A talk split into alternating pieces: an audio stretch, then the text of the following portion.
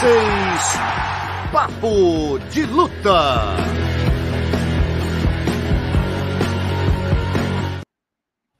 Salve rapaziada, edição número 100 do seu Papo de Luta no ar. Aí, ó, 100 edições. Parabéns para o nosso Papo de Luta, parabéns para vocês que estão sempre aqui com a gente, nos prestigiando. E parabéns para os nossos parceiros que hoje né, estão dando aí de presente para vocês que acompanham a gente, estão sempre aqui com a gente. É, dois kits. Temos aí a Bet Combat no final, sorteando um, um, kit que é uma camisa. Tá aí a imagem que o Léo vai botar para gente. Ó. Camisa, boné, pendrive, bolsa. E o Boni, né? O Boni, que é o parceiro que está com a gente desde o número um. Né? Tá nas 100 edições com a gente. Também está nos prestigiando aí, dando esse boné mais é, icônico. requisitado, icônico do mundo do MMA. E também essa jaqueta linda aí. Então, no final, a gente vai sortear aí, galera. Lembrando sempre, não sumam, porque a gente precisa do contato de vocês para pegar tamanho, né, para pegar endereço, precisa CPF também para o envio ser feito, valeu? Então façam contato aqui, a gente conversa por DM, isso aí é um, isso é detalhe, não tem problema nenhum, a gente vê na sequência. Boa noite, Carlão Barreto. Antes de mais Boa noite, aí. Alonso. Parabéns aí. Parabéns a nós, né? Do nosso papo de luta, a resenha de segunda-feira da rapaziada que gosta dos esportes de combate. Muito obrigado a você que tem nos acompanhado. Vamos chegar agora à nossa meta ao número 200. É isso. é, vem com a gente e agradecer nossos patrocinadores, apoiadores, né? Todos aqueles que vieram com a gente nessa trajetória, principalmente hoje, né? A Life Strong, a Bet Combat, a Dragão e o Boni, e todos aqueles que participaram com a gente, que apoiaram a gente desde o início, desde o primeiro episódio até agora, no centésimo. E você, obviamente, está nos acompanhando aí, está sempre com a gente. Então, eu já vou te pedir um favor, dá um presente para a gente, compartilha aqui o, o, o, nosso, nosso canal, compartilha aqui esse programa para que mais pessoas possam assistir, a gente ganhar mais relevância aqui no YouTube. É, então, pega aí cinco companheiros do trabalho, do, da, da, academia, do grupo do WhatsApp e compartilha aqui o Papo de Luta, dá aí o teu like, dá teu joinha, comenta, que é importante a sua participação. E vamos nessa, que o futuro nos aguarda. Maravilha, a gente começa, galera, falando de uma notícia né, que a gente estava debatendo aqui, a gente terminou o programa falando da possibilidade do Gilbert Burns, do Durinho, fechar com Belal Mohamed, né? A gente tinha falado, pô, Borrachinha tinha se colocado à disposição para lutar com Borrovic no meio pesado. Eu e o Carlão, a gente estava debatendo aqui sobre isso. Quem vai salvar, qual brasileiro vai substituir o Charles Oliveira com Benil Darius, né? E vai é, salvar o card aí do UFC 288, né? E aí, logo na sequência, a gente recebe a notícia: Durinho e Belal Mohamed fechado para o UFC 288. Carlão tinha até comentado, né, Carlão, que é essa questão do o fato do Durinho ter acabado de sair de uma luta dura com o Masvidal, né, cara? A questão física, tá vindo de um camp completo. É, a, a minha intenção, a minha visão, né, sempre é na gestão de carreira, né? Eu penso muito na gestão de carreira no que tanto, tipo assim, são dois, duas visões diferentes, dois panoramas diferentes. Uma coisa é o lutador que está longe do cinturão ou não mais disputará o cinturão. Tem caras aí, tem muitos caras no top 10 que a gente sabe que dificilmente irão disputar o cinturão, mas fazem boas lutas, apresentam bons shows, são funcionários. Esses têm sempre que, quando o telefone vermelho tocar, estar tá dispostos a atender o telefone e aceitar as lutas sejam com 15, com 10, com um mês, esse tem que trabalhar, funcionário, isso o evento gosta muito. O Durinho tem um perfil de sempre atender o telefone vermelho, mas é um cara que já disputou cinturão e tá de novo aí na linha de tiro, na linha para buscar de novo uma oportunidade, ainda mais agora que o seu algoz, o cara que era o dono da cinta, caiu entendeu? O Leon Edwards agora é o novo rei, que tem a coroa. E, a, e aí, pro Durinho, ficou muito melhor esse panorama com o Leon Edwards campeão, né? Então, é, ele acabou de fazer uma, uma luta de três rounds com o Jorge Masvidal, né? É, uma luta que ele, ele dominou, venceu com total, total propriedade.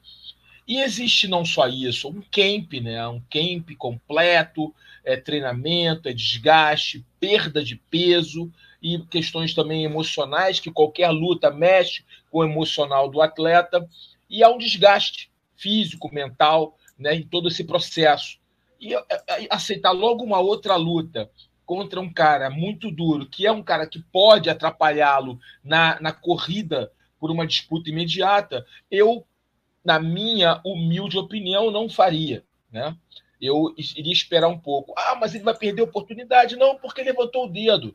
É, é diferente do, do UFC estar tá desesperado e ele é, não tinha luta poderiam ter outras possibilidades. Só que por, UFC, obviamente, essa luta é uma luta muito boa, uma luta muito interessante, uma luta que mexe com a categoria, é uma luta que é, é, bota dois caras que estão em ascensão, dois caras fortes, dois caras de qualidade, com em crescimento, é um choque direto e são caras postulantes ali, uma disputa de título. Para o UFC, ótimo, mas em termos físicos e psicológicos, o atleta que acabou de lutar, eu não sei se é um bom negócio, uma boa troca, mas enfim, é apenas uma opinião analítica e completamente fria de emoção. Eu sempre quero, sempre gosto de ver o Durinho lutando. Eu sei que ele entrega muito. Talvez por entregar muito, ele sempre seja uma opção que o UFC tem ali de chamar para poder é, ajudar, né?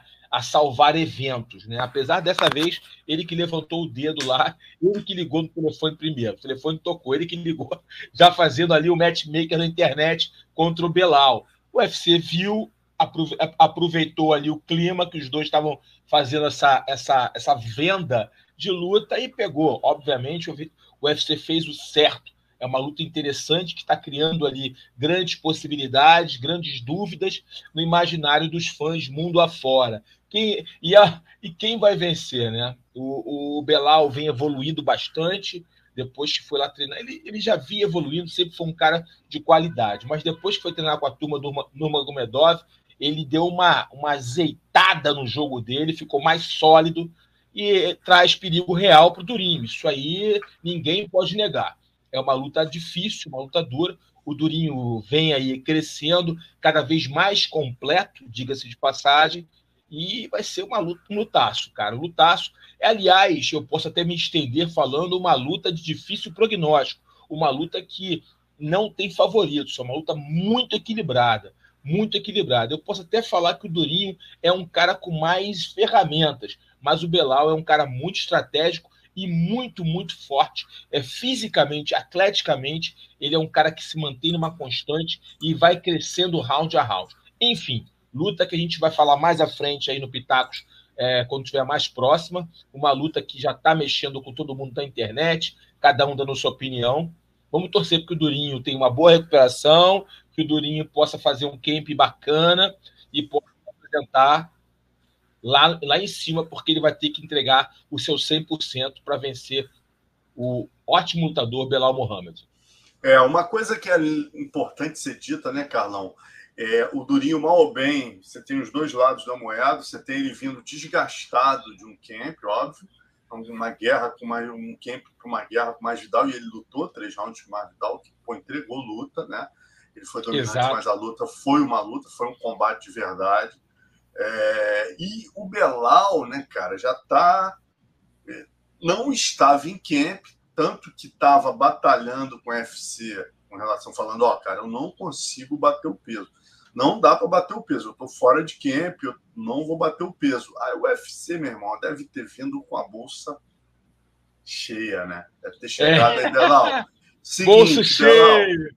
Bate Belal, vamos, vamos perder peso aí, meu irmão, porque é importante que seja uma luta que vá definir o próximo contender. É. Então, esse negócio de não bater o peso não vai dar, não. Cai dentro aí da tua dieta, entendeu? E, e bate o peso.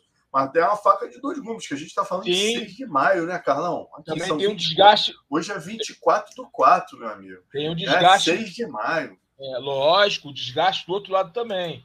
É, eu não queria me estender muito, porque a gente vai falar dessa, dessa luta mais para frente, e aí fica uma, né, repetir aí. É, eu não queria me estender muito para poder analisar o outro lado também. Já que você tocou no assunto, também tem o lado do Belal, que ele queria né, um, um peso casado, né, um catchweight, mas acabou sendo convencido pro UFC, pelo UFC de lutar pela, na categoria, né? Aí eu concordo com você, devem ter oferecido um bom dinheiro para ele se empenhar e comer alface com, com tomate. E aí cinco rounds ainda, né? Não, a luta de cinco, cinco rounds. rounds. Imagina, aí é, a é. bolsa é. foi enchendo ainda mais. Né? Oh, com certeza. ah, garoto. bate o peso e luta cinco rounds. Não é bate é. só o peso, bate o peso e luta cinco rounds. Luta cinco rounds. Enfim, é, tem o lado ali que tende para os dois, né? O lado negativo, e aí o, Durinho, por estar vindo no ritmo maior, tem essa, essa certa vantagem, já está treinando tal, não deve ter, é, creio eu, tido tempo de, de extravasar muito, então foi logo em seguida, e ele meio que pediu, então ele devia estar se mantendo numa certa dieta mesmo pós-luta, e o Belal estava ali treinando, mas não estava fazendo um treinamento mais forte já visando uma luta tão imediata. Então tem um ponto negativo também ao lado do Belal. Então, por isso, mais ainda, a luta ganha mais um, um tom de equilíbrio, porque existe um equilíbrio em ambos os lados. Aí depende de como o Belal se encontra no momento, se ele está fora de forma. Eu, particularmente, pela forma que você acompanha ele nas redes sociais, que você acompanha ele lutando, ele não deve ser aquele lutador que fica off ele, é, ele tem todo o estilo do lutador que se mantém treinando, ainda mais andando com a turma do, do Habib Nurmagomedov.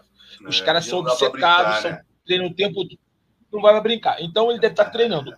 Um camp específico é outra história, porque aí tem a questão fisiológica de quê? Da perda de peso. Aí isso é uma influencia negativamente pelo curto espaço. Agora, treinando, eu tenho certeza que ele está pelo perfil do Belal, ele não é aquele cara que vai tomar vinho, vai curtir ali é. oba-oba, não. É aquele cara que treina mais ainda. Aí eu, vou, aí eu posso até me estender e falar até em questão, por questão religiosa. Né? A gente sabe que questão religiosa, eles são os muçulmanos, né? Eles, eles são muçulmanos, eles são bem, bem regrados no que tange a sua vida e as suas escolhas. Diante disso, eu reitero, vai ser uma luta interessantíssima, muito equilibrada. A minha opinião em relação à gestão de carreira fica a mesma. Eu não lutaria.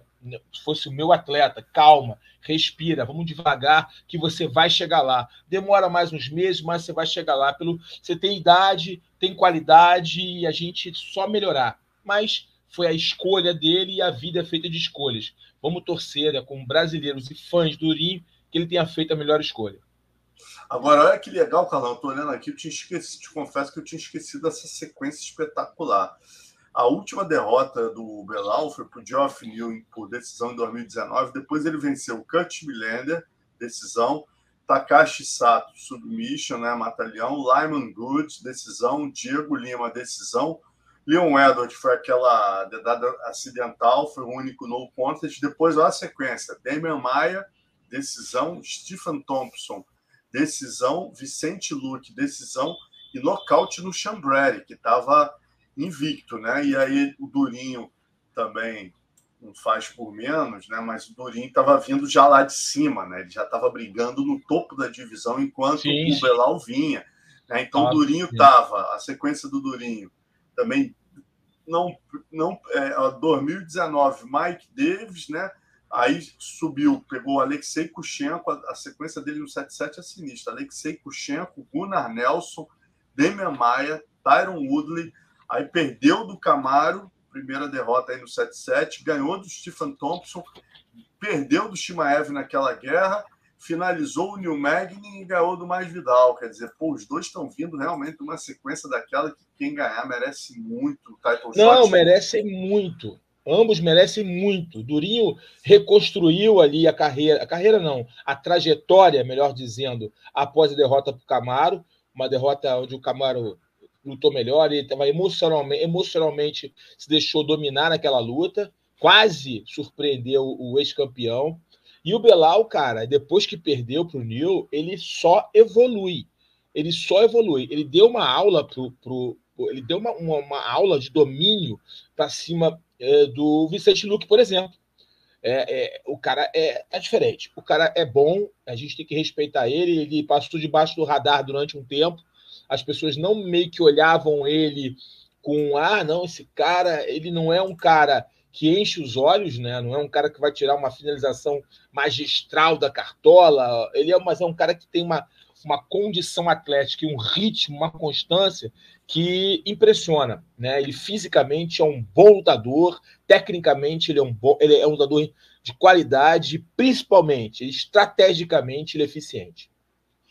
É isso. E ó, só para lembrar, galera, esse card aí tá passando debaixo do radar, os levinhos, 288 não, não olha, cara, algo me diz que esse card pode ser um dos melhores do ano em termos de entrega de luta. Você tem na luta principal Aljamain Sterling e Henry Cerrudo, você tem no co-principal Belal e Durinho, você tem abaixo Jessica Andrade, Shonan, uh, Yan Shonan, e abaixo uma luta que eu estou muito a fim de ver Movzar Evloev o Bryce Mitchell e ainda antes deles Kron Grace voltando contra Charlie Jordan. Né? Então, quer dizer, a gente ainda tem Marina Rodrigues e Vina Jandiroba, é, cara, é e, e Alice Querov, porque, irmão, é, não, o card tá bom. Que card esse card do 288. Tô o card tá muito ansioso para esse, esse 288 aí. Mas vamos, vamos seguir, que tem muita coisa para a gente falar. Né? E, um, um, outro assunto importante aqui, né, cara? O Joinha falando comigo essa semana, dizendo que o, que o Poatan quer voltar o, o quanto antes. Joinha lá do Havaí falando com a gente, falando que o Poatan quer voltar o quanto antes, né, para pegar, para ficar de reserva do Rio, do Jamarral Rio, contra o Giri Prohaska na luta pelo cinturão, que, informação de um jornalista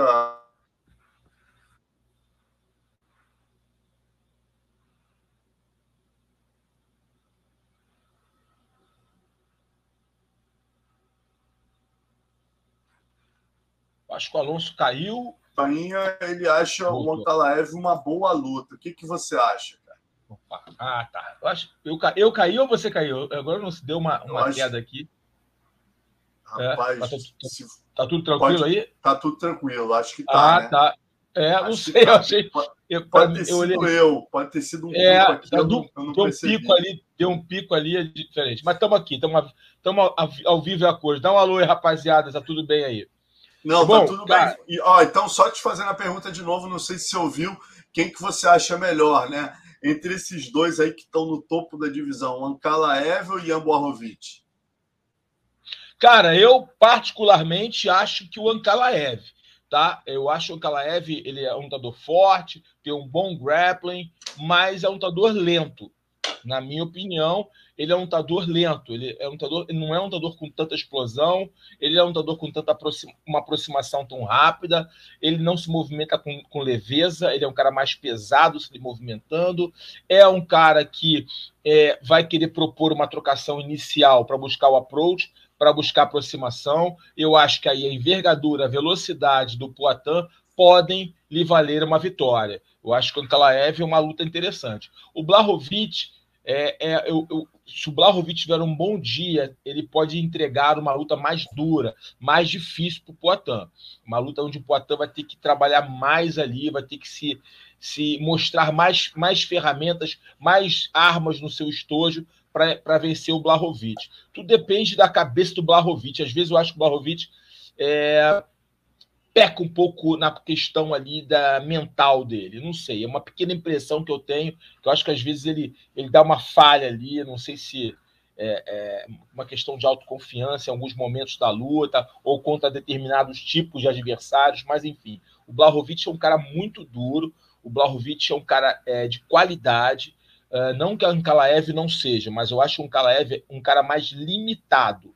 A minha visão é que é um cara mais limitado tecnicamente, onde as possibilidades dele são de agarrar, só que ele não é tão rápido. A velocidade faz a diferença, como você aproxima, o approach, o tempo de queda. Eu acho que o Blahovic tem essa variedade, é mais rápido. Ele até mostrou isso contra o próprio Adesanya, lembram da luta? Ele mostrou essa versatilidade, essa velocidade quando neutralizou, bloqueou e abafou, virou um, um cobertor para cima do Adesanya, fazendo a Adesanya desistir de lutar a categoria dos meio pesados e voltar correndo para sua divisão. Então, Blahovic, na minha opinião, um cara mais difícil, mais perigoso, que pode propor mais luta, é, fazer perguntas mais difíceis para o Alex Poitin. O Ankalaev é um cara forte, é um cara sólido, mas é um cara lento. E essa lentidão, eu acho que é um ponto favorável para o brasileiro. Vamos ver qual vai ser a escolha do UFC. Eu já vi um, um post, é, não sei se foi do Dana White especificamente, falando que o UFC vai trazer um cara de verdade, vai trazer um lutador duro, um cara forte para testar o Poatan na divisão dos meio pesados. Vamos ver qual vai ser o nome escolhido pela organização. É isso. Galera, vamos lembrar, ó, vamos participar aqui, que quem estiver aqui participando, né, e quem seguir o Boni Açaí e a Bet Combat lá no Instagram vai estar concorrendo tá, a esse kit. Pode botar aí, por favor, Léo. Kit, ó. Kit da Boni, que é esse boné aí com a jaqueta, e o kit Bet Combat, que é a camisa, o boné, né, a mochila e também o chaveiro com pendrive. Falou, rapaziada? Sigam aí no final, a gente vai dar o um nome. Lembrando, não sumam, não saiam, é, porque a gente vai precisar de contato de vocês via DM, endereço, tamanho, para a gente saber é, certinho aí os detalhes do envio. Valeu, galera? Vamos participar aí, 100 pessoas com a gente, agradecer a participação de todos, como sempre. Vamos seguindo. É uma notícia que eu queria também dar, muito legal, rapaz. Eu fiz o ano essa semana e cada luta incrível de Muay Thai, antológica, assim, com aquelas misturando, né? a coisa que eu estava, quem estava com a gente aqui era o Cosmo Alexandre, algumas semanas, falando dessa coisa da, dos tailandeses não, de, não terem mais a, não deterem mais né, a, a, hegemonia absoluta do Muay Thai. Os gringos, o, o Cosmo foi né, o primeiro a ganhar duas vezes a, a Copa do Rei lá, e agora a gente viu isso acontecer novamente com um brasileiro e um inglês, né? A luta Legal. principal, o Jonathan Jonathan Haggerty. Tá aí, obrigado, Léo. Zebra absoluta. Eu vi uma enquete antes do evento com 10 especialistas. Os 10 falaram que o non-gol ia ganhar, mas é aquela velha história que vale para todos os esportes de combate, né, Carlão?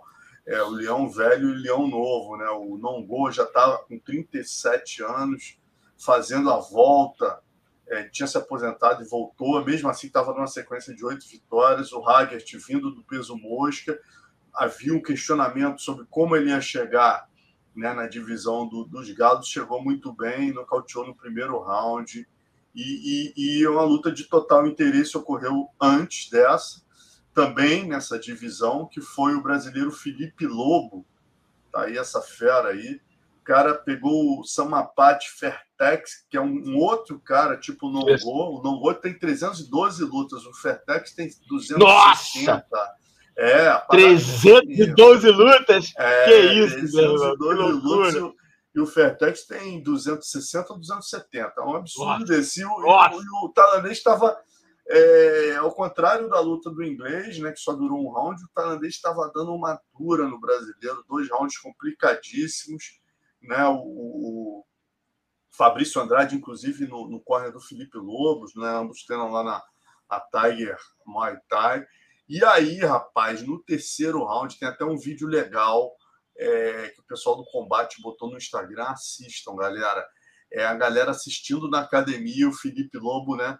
Levando a pior, e aí ele entra no terceiro round, decidido, é o que a gente sempre fala, né, Carlão, da questão da, da necessidade de urgência, né, cara? Aquela coisa, pô, tem que virar luta, não posso esmorecer. E ele foi lá, meu amigo, um nocaute lindo no Sampati Fertex e entrou na linha de tiro para disputar o cinturão exatamente com o Jonathan Haggett, que falou: olha, eu quero o brasileiro Felipe Lobo, né? Então, ao invés da revanche imediata, ele pleiteou a luta com o brasileiro depois do nocaute. Então, muito bacana trazer isso. A gente deve trazer, acabei de falar com o Felipe Lobo, esse vídeo viralizou, muita gente querendo conhecer o Felipe. O cara tem uma história incrível de perrengue lá, tipo o Cosmo contou para gente aqui, que ele vai trazer para gente durante essa semana. Ainda não marcamos. Fiquem de olho para conhecer mais esse guerreiro brasileiro aí. Essa semana a gente vai estar trazendo para vocês certinho o dia da entrevista. Beleza? Que bacana, hein? Que bacana, cara. Que bacana. Pô, muito legal, cara. Pegar um cara que é, é é, é, herói, né? Tipo, cara super conhecido, super ídolo. dentro do Lupini, né, Carlos? Dentro, dentro do, do Maracanã no Muay Thai, né, meu? É, cara, consegui. Luvinha, e luvinha de, de MMA, né? Luvinha, é, pô, é, é irmão, doido. Muay Thai luvinha de MMA é parada de doido, né? É parada de doido. Oi! ah, garoto! Vamos falar de outro guerreiro aqui, rapaz. A charge do Davi até sobre ele. Vamos jogar aí, o pessoal, ah, palhaço, pessoal zoando. Foi lá, entregou um lutão com o Popó, meu amigo. Agora ele foi de novo. Olha aí, ó. It, lembra quem assistiu aquele filme, aquele palhaço que é o terror, né? Que, pô, tem a, a cara pintada. O Davi pegou muito bem essa ideia, achei genial. Quer dizer, é aquele é um palhaço aterrorizador, meu amigo foi lá, pegou o polonês, o polonês chamou ele de palhaço, zoou, ele veio com o narizinho de palhaço, falou: o palhaço vai te pegar, meu amigo. O palhaço pegou, pegou no segundo round. O Whindersson Nunes está de parabéns, elogiado inclusive pelo Popó, né? O Popó falou: pô, tá trabalhando muito bem cabeça, linha de cintura, né? Foi lá e pegou o youtuber, né? Nesse evento que a gente falou na semana passada, galera, o High Stakes é um evento entre celebridades promovidos pela Kingpin Boxing, né? A primeira edição foi agora, no último sábado, a segunda, que é a semifinal em Dublin, dia 3 de junho, a terceira no A2 Arena, 5 de agosto. E o Whindersson já passou com a melhor atuação da edição, nocauteando o polonês Filipek, que já lutava MMA, né? aplicou um knockdown, depois outro, depois derrubou com um golpe na linha de cintura, e agora ele vai pegar o King Kenny, que é esse aí né, que ganhou uh, de um outro youtuber chamado My Mate Nate, né, uma luta antes da do Whindersson.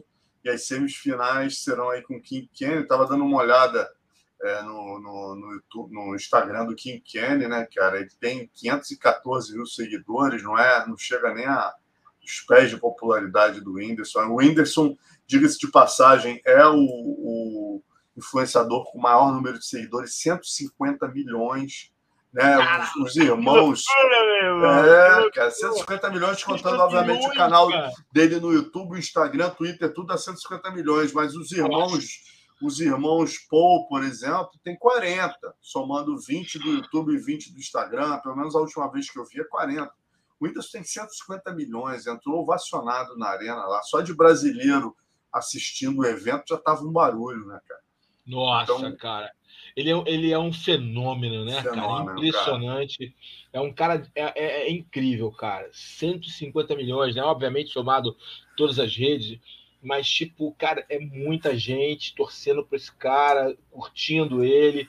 É impressionante. Ele é um fenômeno, cara. É um fenômeno mesmo. É um fenômeno. E mostrando, né, Carlão? Lutador de verdade, né? Não é um cara que vai lá, fica fanfarroneando é, falando mal do outro. Você vê, ele em nenhum momento desrespeitou o Popó, ele em nenhum momento, é. esse polonês ficou xingando, ele capta o espírito marcial e vai lá e mostra, meu irmão, eu tô aqui para me divertir, mas eu treino, eu tô fazendo isso sério. E muito legal a mensagem que ele passa também, que não é só a mera mensagem de vender por vender, né, cara? Então achei muito bacana trazer isso pro programa. É, mas tipo assim, o, o Jake Paul é, também é de verdade, cara. É, não, o Jake Paul sempre, porra, indiscutível. É outro que tem outro estilo, vem de estilo é, é, mas é, é verdade. É, eu tava pensando no Naldo Bene, por exemplo. Ah, não, não, não, não, não, não, não. Xinga Popó, esse tipo de coisa não, realmente não me agrada. O CA vende e tal, não, me agrada. Eu não, eu não vou ver essa luta, não acho graça nenhuma nisso, entendeu? Ah, dois, duas toneladas de pão. Pô, tudo bem, tem que vender, cada um faz o seu. É, mas, pô, eu gosto desses caras, meu irmão. Você não, falou, o Naldo Bene... e, ah, e o Whindersson, pelo amor de Deus. Naldo Bene é, é, é, não é lutador, pô. Não é lutador, é. esquece. Mas, esse, mas o Whindersson Nunes e o Jake Paul, falando dos dois, assim, esses caras são atletas. Eles, eles viraram atletas. Né? É, é, viraram atletas. Você vê que o Jake Paul treina mesmo. e, e, e, se coloca na linha de tiro, boxeando, boxeou com o Anderson. É, o, e o Whindersson, ele fez aquela luta com o Popó e foi, se colocou de novo num torneio, né? Fazer três lutas é, e, e se apresentou muito bem. É, mostrando que também é lutador, né? Quer dizer, pegou esse espírito do, do atleta, do lutador, se dedicou, dieta, treinamento, foco, né? Isso é muito bacana, né? Traz uma outra, um outro público para dentro do nosso esporte em geral, né? Esporte de combate, né? Não só no boxe, esporte de combate geral. Agora o Jake Paul, por exemplo, vai lutar MMA, né? Tá treinando tal, lutar MMA. Vai trazer os holofotes, vai trazer um público diferente para o MMA. Então, quer dizer, eu acho que de certa forma, quando o cara entrega, eu acho que é super positivo para o esporte. Exatamente, sem dúvida. Traz, traz o público dele, traz a coisa da arte marcial. É, extremamente positivo. Mas vamos que vamos. Vamos, vamos agora falar, falando de boxe ainda, né? Infelizmente, uma notícia não tão boa. O Yamaguchi foi nocauteado no primeiro round pelo cubano David Morel, na disputa do título mundial da categoria dos supermédios, né? Importante dizer que ele pegou a luta a 15 dias do evento com o campeão, então assim, não chegou obviamente nas melhores condições. Né, vi até um é, vídeo impressionante, botei até lá na confraria, que o Igor Meloto, nosso parceiro, compartilhou no, no Twitter. Eu não tinha visto que é, Wilson Baldini, né, grande jornalista é, de boxe, fazendo uma live com esquiva, cara, durante a luta. Achei bem marcante, galera. Assistam aí, tem, é, não sei se super lutas mas o Igor MMA Meloto com certeza compartilhou, tem esse vídeo lá, que é o Esquiva vendo com Baldini, cara. E aí ele vê a hora que o irmão é nocauteado, começa a chorar copiosamente. É, é bem impactante. Assim, você imagina, porque foi um nocaute, né? Ele toma um knockdown, depois um nocaute de ponta de queixo que cai e demora a acordar, né, cara? Imagina teu irmão vendo isso. Não é brincadeira. Não, tá louco. Boa. Tá louco. Agora, agora, é, não, impactante. Não tem nem, nem, que, nem o que falar. Imagina. Teu irmão fazendo um comentário tua. Não, nossa, horrível. Deus me livre, né? Agora, agora, vamos para questões, questões técnicas. Ele era muito azarão, irmão. Muito, né? O Léo tá até informando que o último adversário do, do desse cara do, cubano ficou em coma. Eu não sabia dessa esse informação. Quer cubano dizer, tu imagina é... a tensão na cabeça, cara. Aí, esse cubano é uma pedreira. Esse cara é um cara que eu acho que vai ganhar o Canelo. É, né? Eu, é, acho eu... Que ele, eu acho que ele, na atual conjuntura, eu acho que ele ganha um Canelo. Vamos ficar de olho aí no homem. Bota a foto de volta, Léo, por favor, só para a gente ver aqui o, o, o cubano para marcar aqui Deixa eu ver se. Bom, então não deve estar me ouvindo, depois a gente põe. E aí, e falando também dos irmãos, né, cara? Olha aí, o homem aí, ó. Obrigado, Léo. Isso aí, isso aí, essa fera aí, ó. Ficar de olho nessa criança que não é de brincadeira, não. Porra, nocautear né, o Yamaguchi da maneira que nocauteou e mandar um adversário anterior ainda, porra, deixar o cara hospitalizado, é, realmente o cara tem David Morel Jr. O nome Tem dele. Ter nas mãos o bichinho. Pra galera anotar que você não conhece, David Morel Jr., cubano, moleque é uma pedreira. Favoritíssimo. E aí vamos ver se vai, vai ter essa luta contra o Canelo, que eu acho que é a luta que a gente quer ver.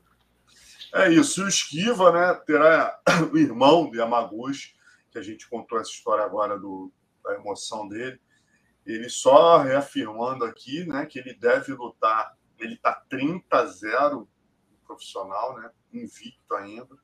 Ele ia lutar com o Triple D, mas o Triple D parece que abriu mão da, do cinturão e vai lutar com o Michael Zerafa, que é, seria nos Estados Unidos a luta é, ou na Austrália, mas parece que o grupo aí do Batarelli está tentando trazer essa luta para o Brasil. Não tenho maiores informações se isso já foi feito. Procurei no Google, galera. Peço desculpa, estou dando uma informação aqui desatualizada. Não sei se a luta já está marcada, mas pelo que eu vi aqui, as informações, eles estavam tentando ainda trazer a luta para o Brasil. Né? Sei. Legal, hein? Pô, Tomara que consigam, né? Uma disputa de. É, quanto, a quanto tempo? Eu não sei, depois a gente pode pesquisar no próximo é, Papo de Luta, a gente traz essa informação.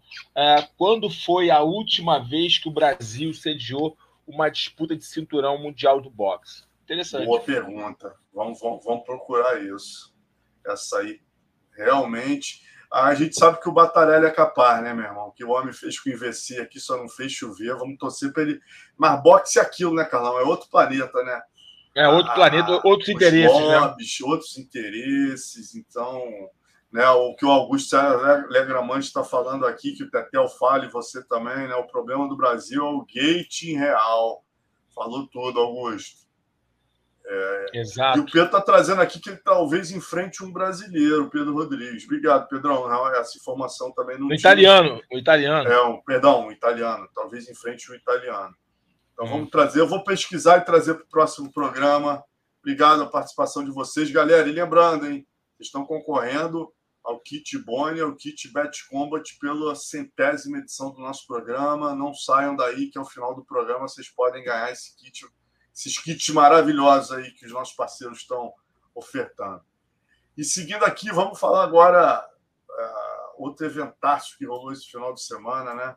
Que foi o, o Bellator 295, né? Rolou o 294, mas o 295 foi muito especial porque foi o evento aí que trouxe o novo campeão peso galo do Bellator, né?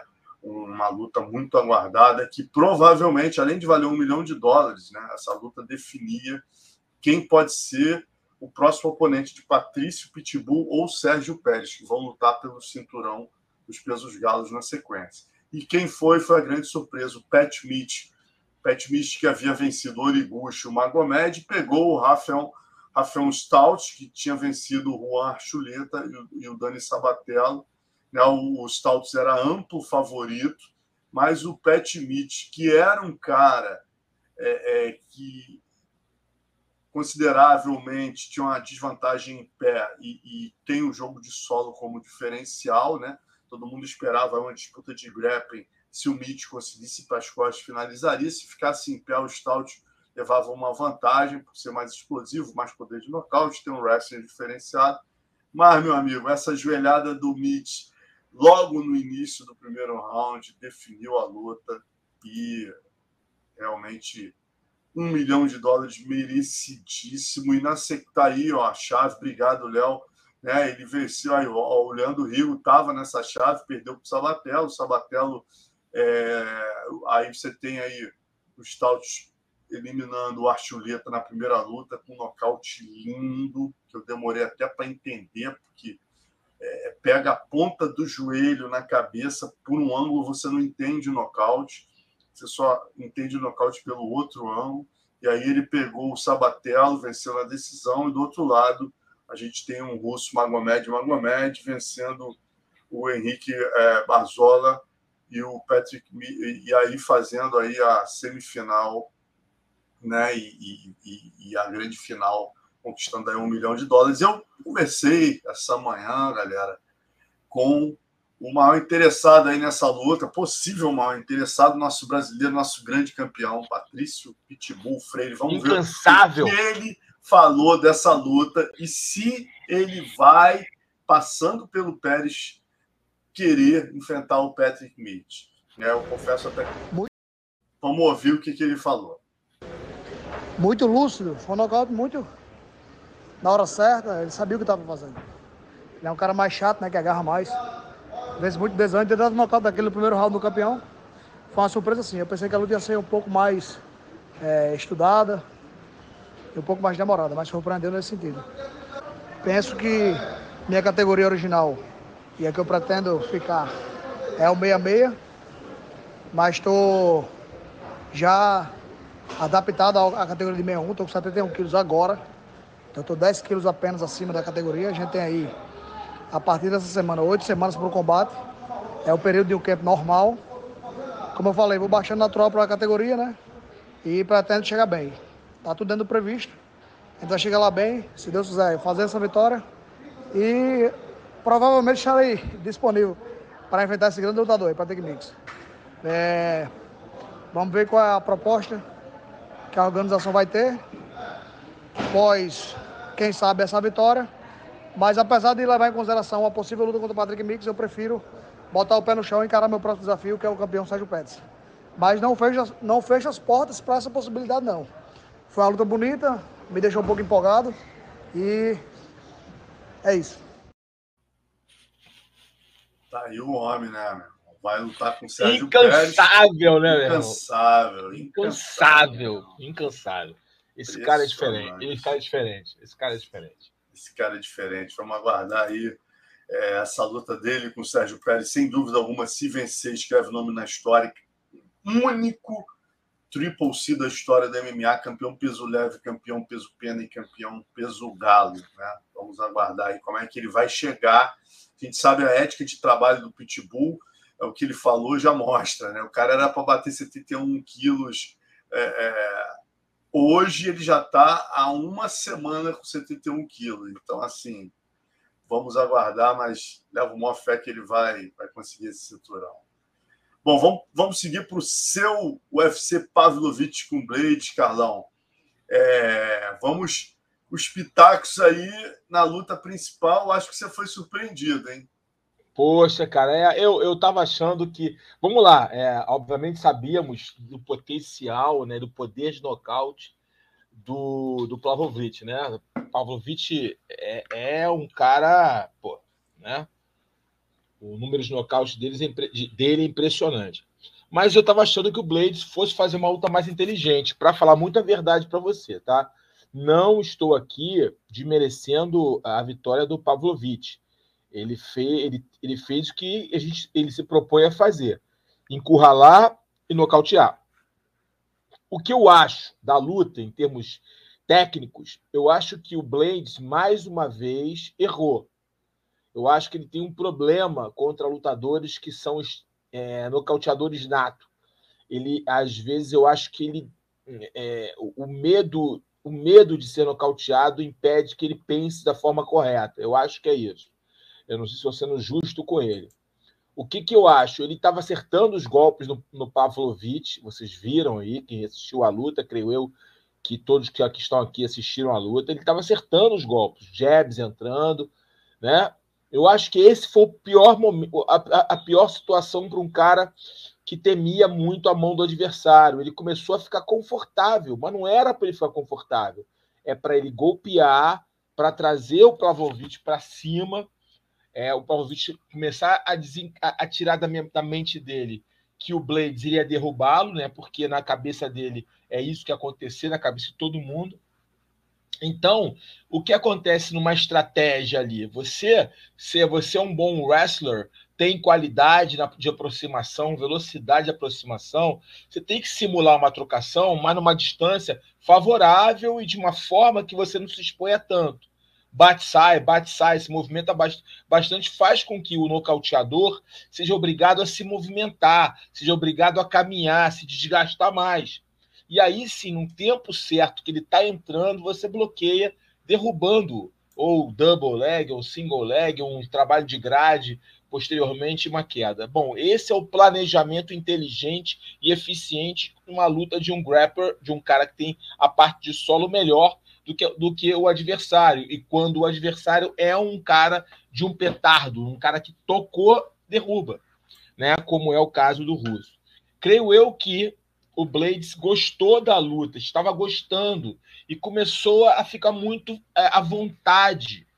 Você não pode ficar à vontade contra, como, contra um cara como o Pavlovich. Você tem que ficar o tempo todo com seu senso de alerta. Né? Como ele estava achando primeiro, pela velocidade, era o quê? Quando o Pavlovich viesse, ele derrubava. Ele, ele ficou ali, ele só derrubou, depois tentou derrubar, né? tentou ir nas pernas, de uma forma lenta e errada, né? com, os, com o tronco, as pernas eretas, o tronco baixo, né? querendo dar uma baiana, é, não vai entrar, não vai derrubar um cara sólido como aquele. Não é assim que você derruba um cara sólido como aquele. É, é, já estava com um soco na cabeça, já estava ali, é, é, já tinha tomado uma, uma, bordoada, já tinha tomado uma pancada, já não era tão, não tava, já estava no, no senso de medo de ser nocauteado. Né? Então ele, você acaba não entrando com eficiência.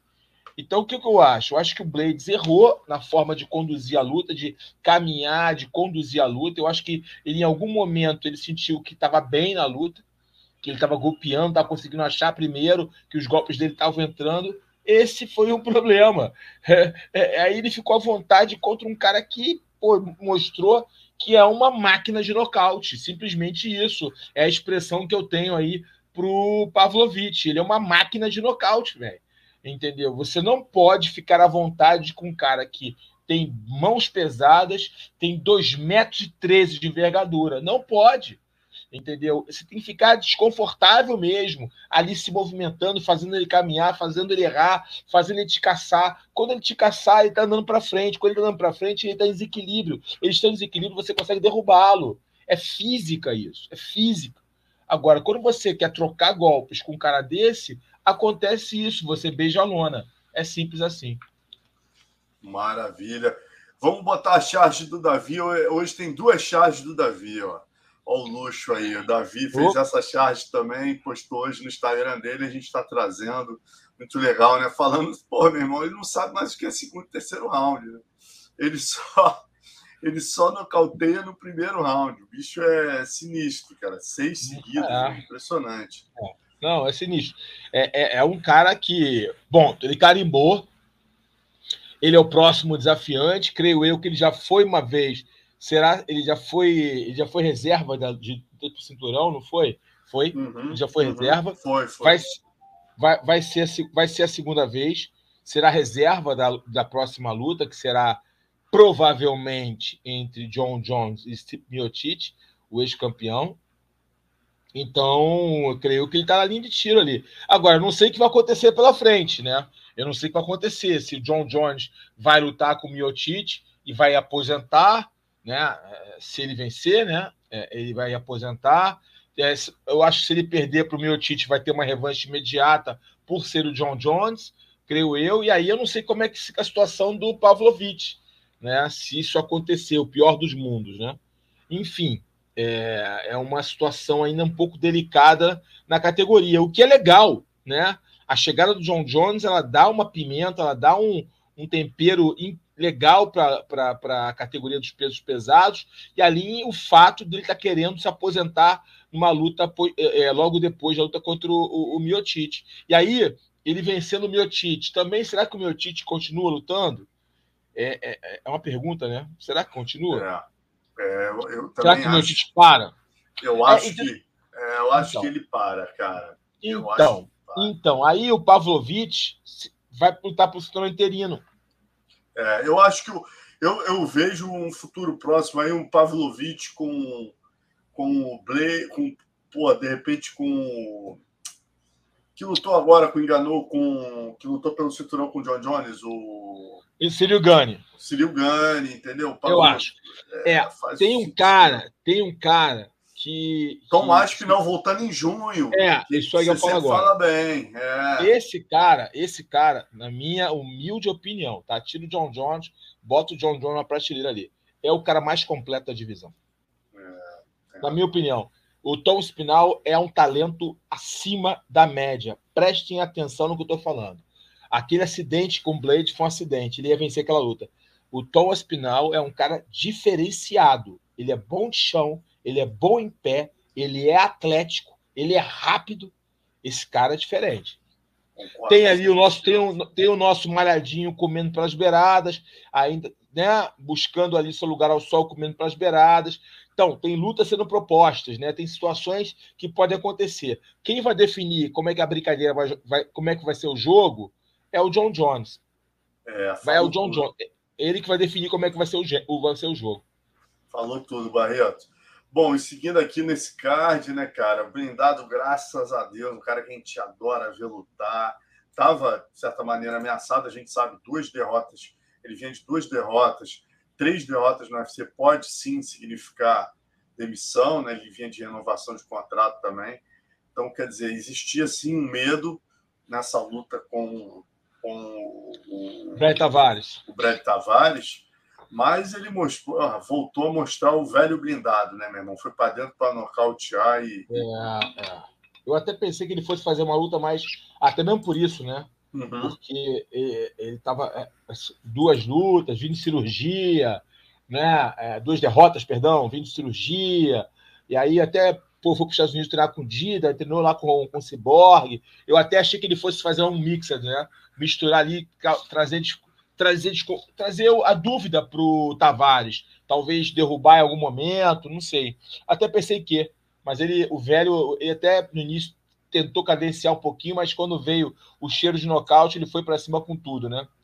É, aí acabou vencendo. Eu, eu, eu achei que o árbitro, na, na hora ali, eu achei que o árbitro podia deixar um pouquinho mais mas nada que é. fosse mudar. É só para não ter. Eu, o Bravo acho... falou a mesma coisa que você no momento bravo aqui. Cara. Ah, falou também. Eu, eu, eu não tive oportunidade de ver que eu tive que sair com a família, né? Porque senão a casa Pô, cai. Tá doido, né? aí, eu não, aí eu não vi. Eu não, eu, não tive, eu não tive oportunidade de ver o momento bravo. Depois eu vou assistir. Sempre gosto muito de ver o momento bravo. O bravo sempre muito lúcido em relação à é. explicação, né? e a, explanação sobre as regras do esporte, é sempre é bom assistir momento bravo. Mas eu não assisti porque eu estava vendo. Mas nessa luta ali eu tive a impressão, primeiro, que o árbitro estava mal colocado. Esse cara é bom, tá? Esse cara é o pupilo do, do, do Big John McCarthy. Esse cara é bom como árbitro, mas ele estava mal colocado, mal posicionado. Ele estivesse melhor condicionado, eu acho que ele posicionado, melhor dizendo, eu acho que ele ia dar o tempo exato para que o Brad Tavares pudesse reagir. Eu não sei se o Brad Tavares conseguiria reagir. Creio eu que não, porque o blindado é muito forte no ground and pound. É, eu creio que, não. Mas você tira qualquer tipo de dúvidas. Ainda mais com um lutador como o Brad Tavares, que é um cara resistente. É um cara que tem muitas por decisão, é um cara resistente. Então você tira qualquer dúvida. Eu deixaria um pouquinho mais, até mesmo para fechar aí com chave de ouro é, essa vitória. Mas de qualquer forma, o blindado não tem nada a ver com isso fez uma ótima luta, se comportou muito bem e com certeza tirou um peso das costas, né? Tirou um peso das costas e acabou me fazendo pagar o mico. pagar o mico para toda a galera ali. Eu, Minotauro e o André tivemos que dançar o, o achetai dele lá. Pode isso? Ah, valeu. Valeu, ah, valeu, meu irmão. Tá, tá nas redes aí, meu irmão. Ó, meme total. Mas valeu, valeu. A brincadeira aí do, do, do nosso blindado. Foi uma ótima luta, uma ótima vitória, independente de, de qualquer coisa, né? Se o árbitro deixou um pouquinho mais, um pouquinho menos. Ele estava ele tava num momento muito dono da luta ali, uma mão muito dura que ele entrou. O Brad Tavares, que é um cara muito resistente, não aguentou a pressão da bigorna. E eu acho que era uma questão de tempo ali. É, se o, o, o, árbitro, se o árbitro dá um pouquinho mais de tempo, era uma questão de, de mais alguns socos para terminar. Mas é, eu, eu, eu, acho que o árbitro tem. Eu, eu, eu tento ser o mais é, imparcial possível, né? Uma análise mais fria possível, olhando os dois lados da situação. Porque aí eu pergunto, me perguntaram, ah, Carlão, mas você estava achando que ele ia sair dali? O se não existe em luta, né? O se existe o que acontece, é o fato. A questão é que eu, eu, eu fiz uma pergunta, eu respondi a pergunta do cara que me, que me perguntou da mesma forma. E se fosse ao contrário, você estaria reclamando? Exatamente. Aí ele, é, eu reclamaria. Então, a gente tem que ser justo. É isso. E falando em justiça também, pedindo a sua opinião, você na transmissão não achou a cabeçada do, do, do não. Bob Green intencional, né? Não, ah, não. Você vendo depois, que, você continua com essa opinião? Cara, eu não, eu, eu não acho que ele tenha feito isso intencionalmente. Ele foi displicente. Ele soltou a cotovelada e no mesmo momento que soltou a cotovelada e errou, o, Gerard Gordon, né? É, é, Jared Gordon, isso. O, Ger, o Jared Gordon, ele pendulou para o lado, né? ele esquivou, tirou, ele, ele quis sair da cotovelada e entrou na cabeça. O que acontece? Ele projetou muito o corpo para frente para ganhar força, ganhar impacto no cotovelo. É, isso foi imprudente da, do, do, do, do, do Bob, Bob, Green. Bob Green, Bob Green, agora é King Green. King. King.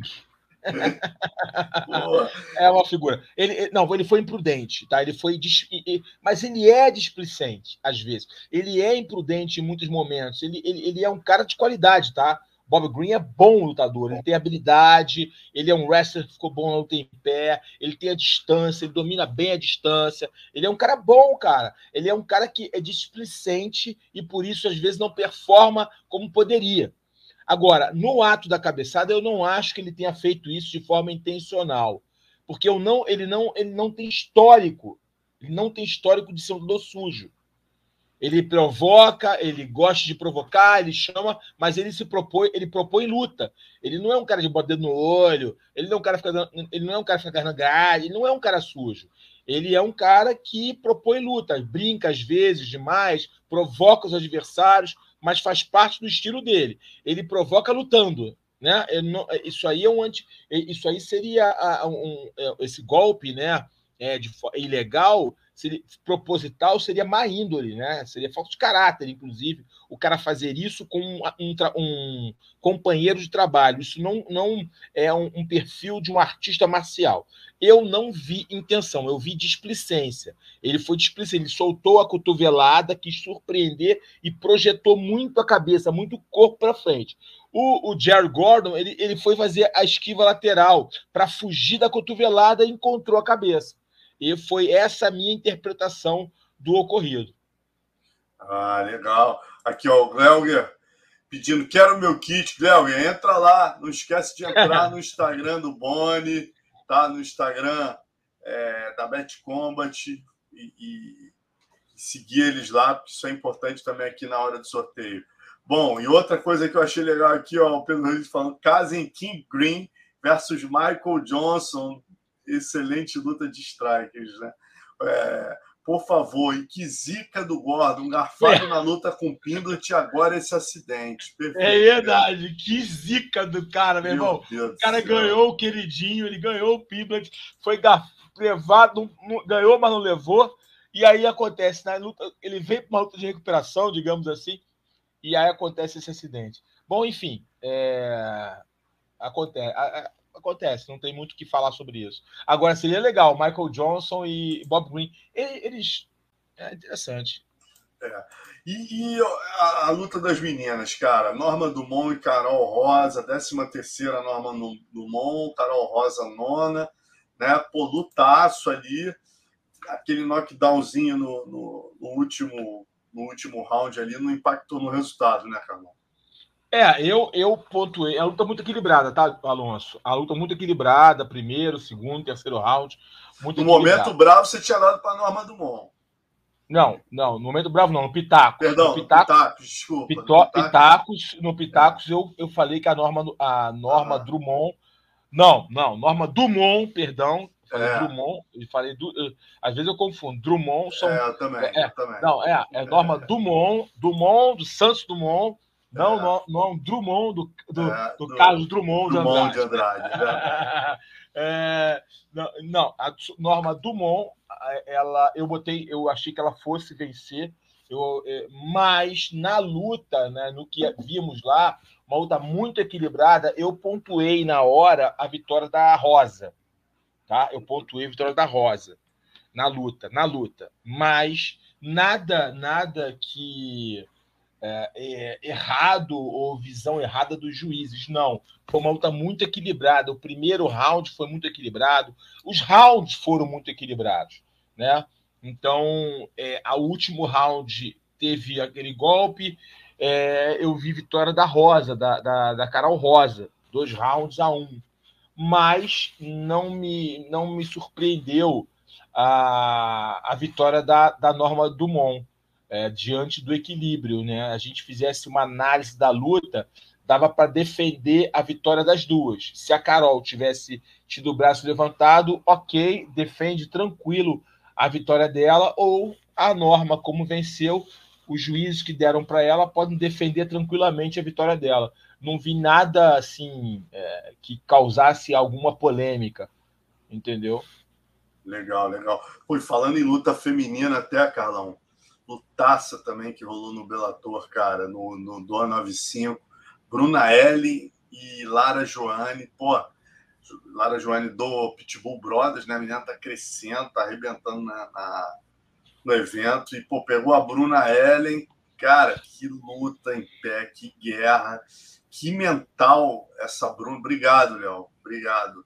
Acabei não botando lá no Bellator, jogo aqui. Meu irmão, que mental tem essa Bruna Ellen, cara. Já tinha visto uma luta dela impressionante. Ela usa o mental o tempo todo e vai e catimba, entendeu? Ela foi campeão, bicampeã brasileira de Kung Fu, né? Quer dizer, tem muita tarimba de competição. Lara crescendo muito. Achei que a Lara fosse usar mais né, os treinos com Erika Barracin, tentar derrubar, mas ela realmente foi, aceitou a luta em pé e acabou levando desvantagem. Hein? A meu ver, o primeiro round bem parelho, o segundo e o terceiro claros da Bruna Ellen aí venceu bela atuação da Bruna Ellen. Estava até vendo no Instagram dela. O... Qual é o nome do filho do Nicolai, rapaz? O. Pô, vou ficar devendo aqui. Casca Grossa, professor o... de Muay Thai. É o Léo, é o Léo, Léo, Léo, Léo, Léo, Léo, Léo, Léo, Léo. do Nicolai, Leonardo, grande Leonardo, gente finíssima. Leonardo, é, ele é o ali, é o treinador, treinador é o head coach dela, treinador e também é o, era o noivo lá, pediu ela em casamento ah, legal, no Instagram, tava vendo lá ele ajoelhado lá, parece que eles estavam num barco, aproveitaram o Havaí, né, meu irmão? Porque esse evento foi no Havaí, aproveitou a atmosfera aí Pediu a, Pediu ela em casamento. Aluna, né? namorada em casamento. Felicidades aos dois. Felicidades. Léo, Léo, bom garoto, bom garoto. Bom garoto talentoso, ta, talentoso, cara. Ele era. Casca grossa do Muay Thai, cobriu algumas é, lutas. É, ele era talentoso, cara. Era bem talentoso o Léo. Seguindo os passos aí do, do padrasto, grande Paulo virou, Nicolai. E virou, virou treinador também, né? Como, como mestre Paulo Nicolai, Nicolai, né? Legal. Exato. É, é, DNA, né? Ele tá ali no, DNA, no, tem DNA como, né? ali convivendo ali com o Nicolai a vida toda, né? Convivendo com a rapaziada todo do time Nicolai, não tinha como ele ir para outro caminho. Exatamente. Bom, vamos seguir na última luta aqui, cara. O Rani com o Montel Jackson, né? A outra que você também tá cara, complicada, não, né, Carlos? Não, essa luta era uma luta. Eu, não, até dei pro Rani, assim, porque eu achei eu fui no meu no feeling que falhou ali. É, eu achei que o Rani, e até é, ele conseguiu no início, né, cara? Eu achei que o Rani ia grudar e, e eu acho que ele ia, não ia perder as oportunidades. Ele acabou cedendo um pouquinho para ficar por baixo até fez um, um, bom trabalho de domínio ali, deu um triângulo no braço do, do Montel para escalar, foi muito bom, mas o Montel escorregadio, malandro, é, conseguiu segurar ali e a luta voltou em pé, e em pé realmente o Montel era muito favorito, né? Era o maior favoritismo da noite. É, foi uma aposta que eu fiz ali, mas a, o favoritismo é, era super plausível pelos momentos dos dois, pela idade e pelos estilos de luta de ambos. Então, a, a, o favoritismo do Montel era super plausível. Eu que achei que o Rani pudesse grudar em algum momento, faz aquele scramble que ele faz bem e complicar a vida do, do, do Montel. E quase conseguiu, mas acabou não, não, não aproveitando a oportunidade que ele teve é, no início da luta e foi nocauteado. Maravilha. Uma pena, né, cara?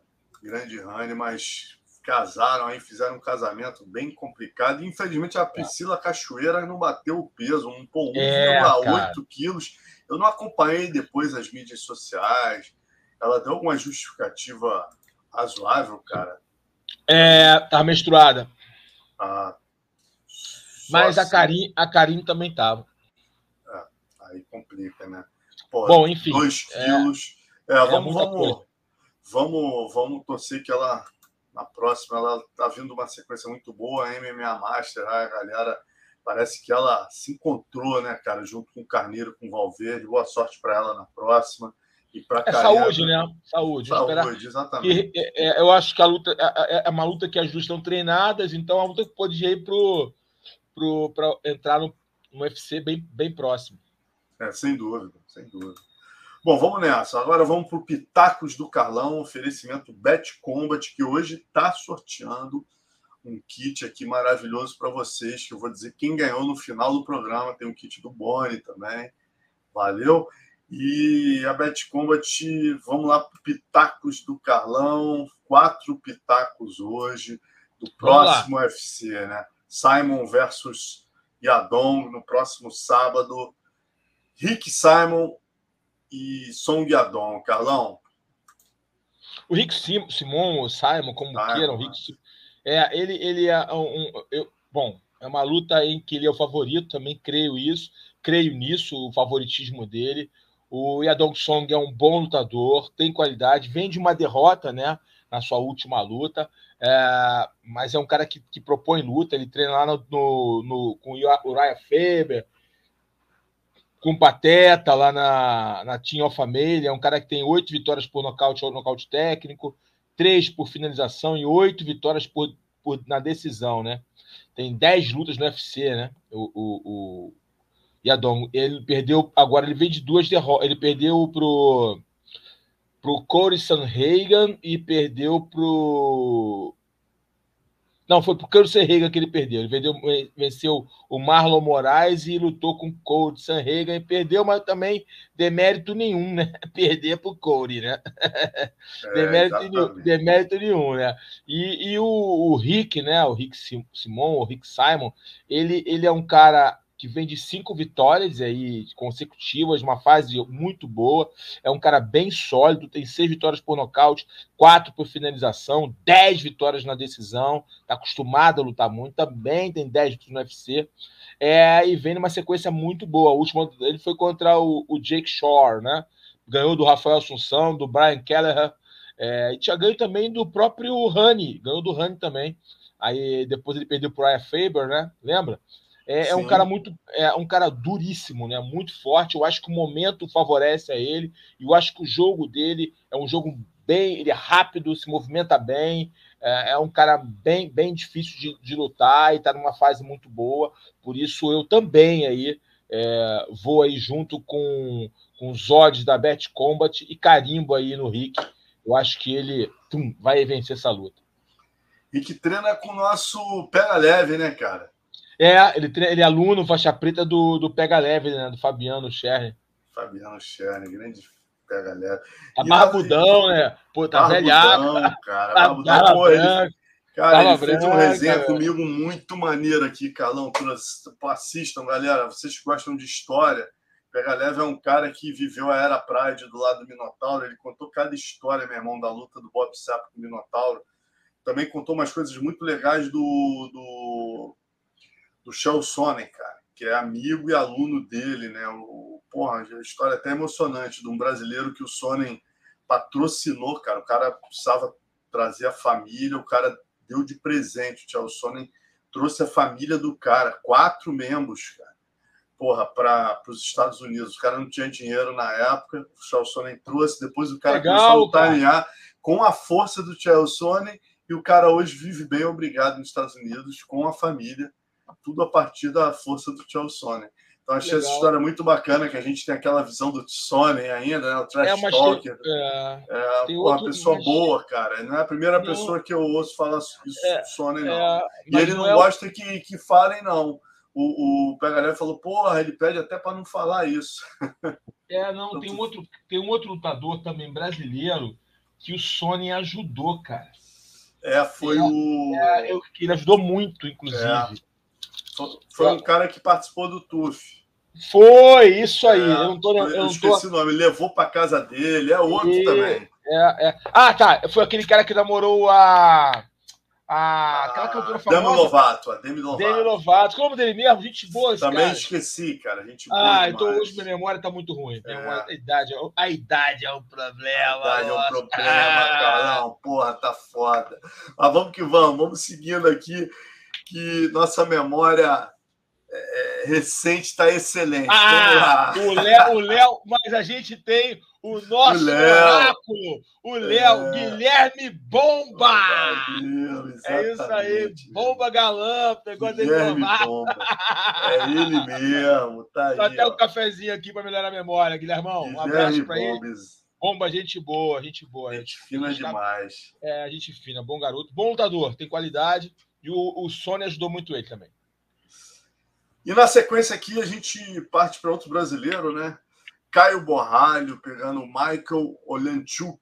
Moleque Michael pura, esse, esse, esse Mikal, Mikal, é, é, é Mikal, né? É Mikal. É Mikal, Mikal, é verdade. Mikal Olenchuk, é. Mikal, Mikal Olenchuk, polonês, né? 18 5. 18 5 pra caramba, Carlão. Duro, duro. É, é, e, e veio aí, ele tem, ele tem de. venceu quatro das últimas cinco lutas. Poder é, da pol, polonês, poder de nocaute. Mas o Caio Borralho é mais versátil, né? É. Tem mais ferramentas no estojo. É um garoto que estuda a luta, estuda os oponentes. Eu, eu coloco favoritismo. Ah, tá bem favorito, inclusive. Eu coloco é. favoritismo pro Caio Borralho. Eu acho que é uma luta boa para ele. É, ele, inclusive, teve aqui no Conexão. O Léo vai fazer um corte essa semana, é, mostrando o que ele falou dessa luta, cara. É exatamente isso que ele falou. Que bicho estudioso, né, cara? O Borralho com a equipe dele lá, o Flávio, o Álvaro, lenda aí do esporte. Os caras. Fight Nerds, né? Ele fez, meu irmão, uma análise do cara, já botando tudo que o cara tinha de perigoso, tudo que eles estavam trabalhando é, é, para neutralizar o jogo do cara. Fiquei bem impressionado. Isso aí faltava porra, dois meses e tanto para a luta. Com certeza vai chegar com o dever de casa feito. Ah, é vamos que vamos. Aí, sequência, outro brasileiro, Rodolfo Vieira, que pega o Cody, Cody Brandage.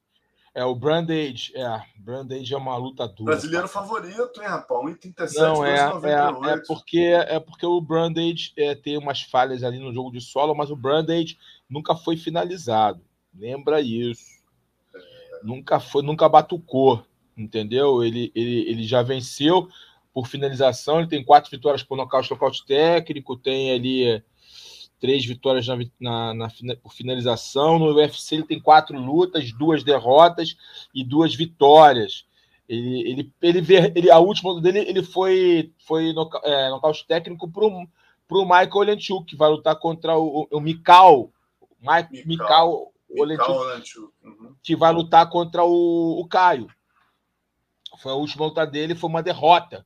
E ele já teve, ele já foi, ele ia lutar com o Rodolfo em 2002, né? O Rodolfo teve aquele problema lá que não lutou, eles já iam lutar, né? Aí a luta foi cancelada, né? Era uma luta que já estava no, no, Ah, no, é verdade, era essa que estava, né, cara? É, já estava no, no, como é que fala? No radar do UFC essa uhum. luta aí do Cody Brandage, do Cody Brandage, né? É, cara, é, tá o Rodolfo é uma luta onde é uma luta Boa pro Rodolfo. O Rodolfo tá vindo aí de, de, de vitória, né? Na última luta, né?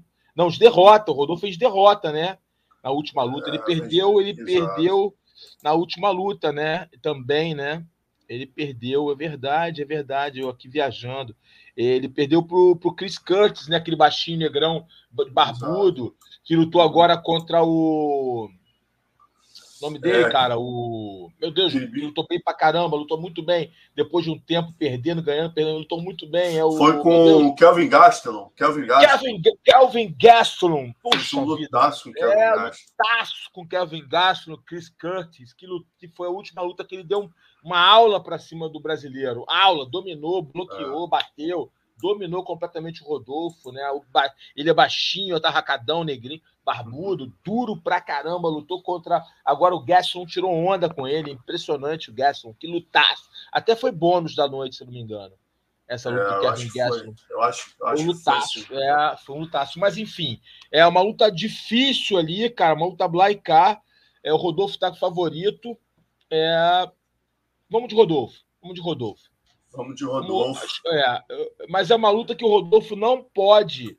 Só eu vou botar um asterisco nessa luta aí. Vamos de Rodolfo, mas a luta Rodolfo não pode ficar afobado para finalizar. Ele tem que construir a finalização com calma, porque pode ser que ele não finalize no primeiro e no segundo round. Isso é uma luta talvez que ele vai ter que ganhar na manha do gato com três rounds. É, cara, essa, essa, essa última luta dele com o Chris Curtis, eu vou te falar que eu fiquei bem feliz com a com a evolução em pé do Rodolfo, não no sentido de ir para a briga, mas no sentido de se sentir confortável, pegar um striker perigoso, é um cara que pode te nocautear e você é, se manter, entre aspas, né, é, tranquilo ali, sem desesperar, que era o que não vinha acontecendo. Né? Quando ele foi finalizado, ele cansou exatamente por tentar desesperadamente a queda, não conseguir e perder totalmente o gás. Nessa luta, ele já vinha mostrando uma melhora. Então vamos torcer aí que ele siga esse caminho, né, Carlão? E, e tente a queda. Se ele encontrar o equilíbrio perfeito, né, entre essa melhora em pé e o timing da queda, ele pode vir a ser um cara perigoso na divisão. É isso que ele precisa encontrar, né, é, cara? É, é, é, Eu não, eu, não, eu não vejo, eu não vejo. Aí é minha opinião, tá, gente? Eu sei, a galera. O Rodolfo é pô, pessoa maravilhosa, garoto de ouro, garoto de ouro, coração de ouro, mas eu não vejo é, no top 5 da divisão. Acho uma divisão que tem caras muito duros e muito completos é, lá no topo, do, no topo da pirâmide, mas ele pode fazer boas lutas na divisão. e, e fazer aí uma longa trajetória no UFC. Eu vejo isso, tá? É a minha humilde opinião em relação ao que ele apresenta e, e, e o cenário dos, do, dos tubarões, né? Eu vou chamar assim, aqueles que estão lá no topo. Five, né? É, do, do, que estão no topo. Mas eu acho que ele pode fazer boas apresentações, né? Se pegar esse dinamismo ali. É, da luta, como você bem colocou. É, agora, voltando para a gente estava falando agora. É, não, você já tinha dado, você já tinha dito. Ah, já, já, é, é. é. Agora vamos para a última. Marcos Rogério de Lima Pezão pegando o Valdo Cortes Acosta. Para a gente fechar o nosso pitaco do Caraca! E o Pezão tá favorito, porque o Pezão é mais experiente que o, que o Valdo. É... Bem mais experiente, tá favorito ali, mas é uma luta, de, uma luta lá e cá, hein, cara. O Valdo tá 2-0 no UFC, cara, né? Ele venceu as suas duas, as suas duas lutas na organização. É um cara que vem que tem ali a, a, a raiz no boxe, né? É uma luta bem equilibrada essa luta aí, cara. Eu acho que é uma luta lá cara. Olha, sinceramente, é uma luta bem dura, cara. O Marcão, é, o Pezão é cara, é um cara casca grossa, duro, é, vem aí, ele vem de vitória, né? Ele, ele, ele perdeu e venceu, venceu, perdeu, venceu. Tá ali, é, acho que ele tem o quê? É, três vitórias em, em, cinco lutas, se não me engano. Três, é, acho que é isso.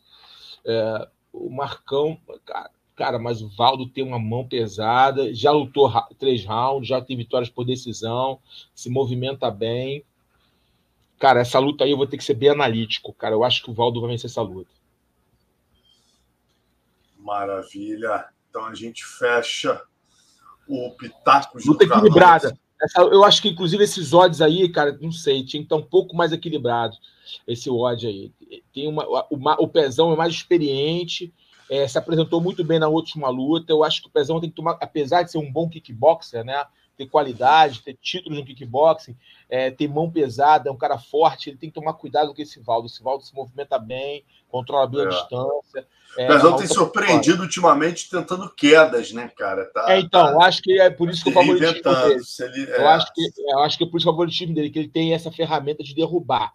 Entendeu? Só não pode se precipitar e querer derrubar e, e, e cansar e acabar sendo surpreendido. Esse, esse Valdo é um, é um cara que está passando fora do radar, mas é um cara perigoso. Está invicto, inclusive. Está invicto, tá inclusive. Né?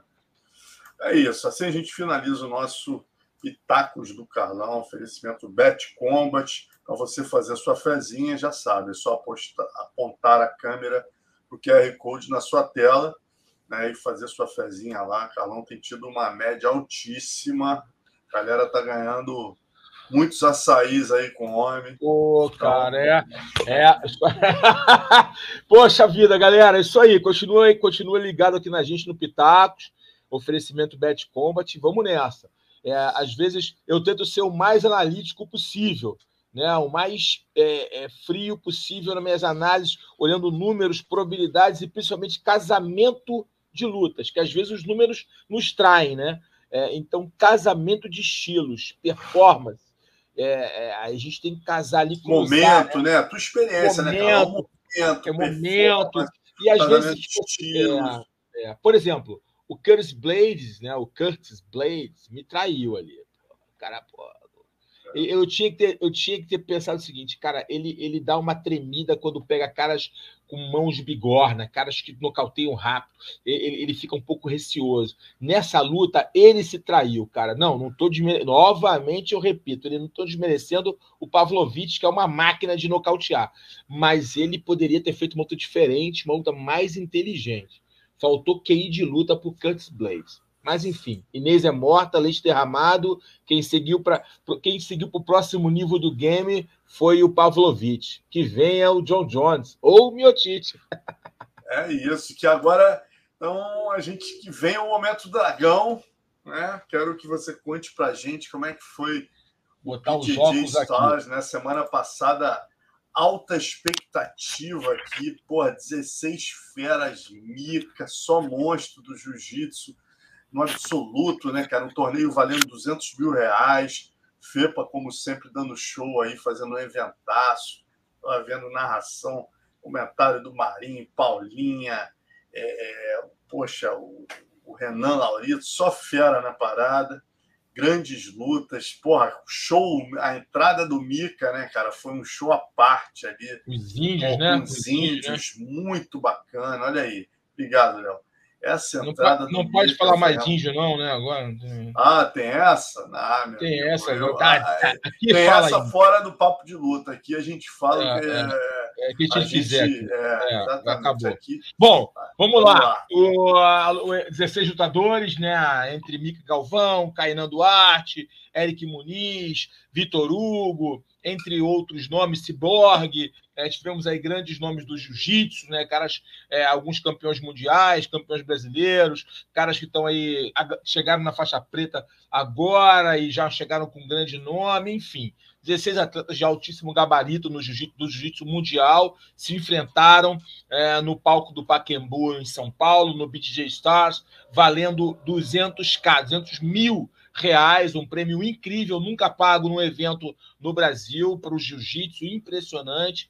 É, parabéns toda a organização do BJ Stars. Fizeram realmente mais um grande evento. Dessa vez eu não pude participar. Geralmente estou na bancada de comentaristas, mas não pude participar porque coincidiu com o UFC, né? Conflitos de, de, horários, de agendas, me impediram de estar lá presenciando esse evento. O UFC acabou um pouco mais tarde, eu não tive oportunidade de ver presencialmente esse grande evento, mas eu vi pessoas que foram e gostaram bastante do que viram.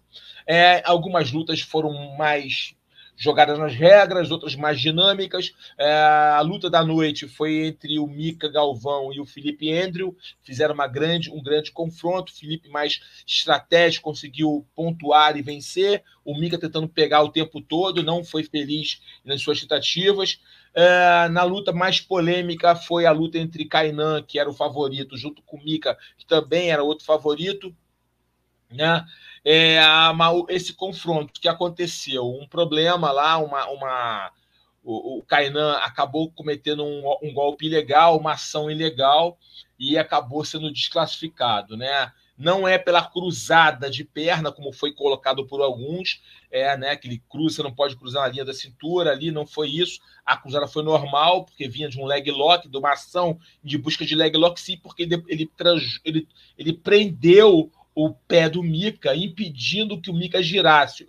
E isso é proibido, girando para dentro, isso é proibido no jiu-jitsu de kimono. Consequentemente, um golpe ilegal e, portanto, o Kainan foi desclassificado. E o Mika seguiu à frente e lutando com o Felipe Andrew, e o Felipe Andrew conseguiu vencer numa guerra contra o Mika. E a final foi Felipe para o outro lado, o Eric Muniz né, campeão mundial de jiu-jitsu, Eric Muniz, outro, é, outro favorito né, para chegar à final. É, é, confirmou seu favoritismo, foi vencendo seus adversários, pegou o Vitor Hugo, também era outro favorito ali do outro lado, o Vitor Hugo Caixa Grossa, é, do, do, é, aluno do Xande Ribeiro, e lá do. O nome dele, cara, aquele, agora a gente tá mão de cabeça, né? O norte-americano, Rafael Volvato. Rafael Lovato Júnior, que foi campeão do Bellator, que foi campeão mundial, top, top linha, aluno de, deles lá, é, é, e o Vitor Hugo não conseguiu passar por cima, vencer, bloquear, impedir a crescente do Eric Muniz. O Eric está numa ótima fase, conseguiu vencer o Vitor Hugo. O Eric pegou na final o Felipe Andrew e conseguiu vencer o Felipe Andrew e, consequentemente, levou o título de campeão do, do Battlefield, né? Levou o cinturão e 200 mil reais para casa. Atleta aí, o atleta de Cristo, é, Eric Muniz, é, conseguiu esse título impressionante, uma ótima trajetória, venceu duríssimo Felipe Andrew na final até chegar a esse título, o que teve o Eric Muniz e ganhou aí é, esse cinturão, né? É muito bacana. É, a gente espera aí para ver qual vai ser os próximos passos do BJ Stars. É, a luta da noite quem ganhou, como já falei, foi o, o Felipe Andrew contra o Bica Galvão. E o campeão é, do evento absoluto foi esse aí que está na tela. Só felicidades, o Eric Muniz. E aí, logo depois, ele anunciou que saiu da Dream Art, equipe Dream Art.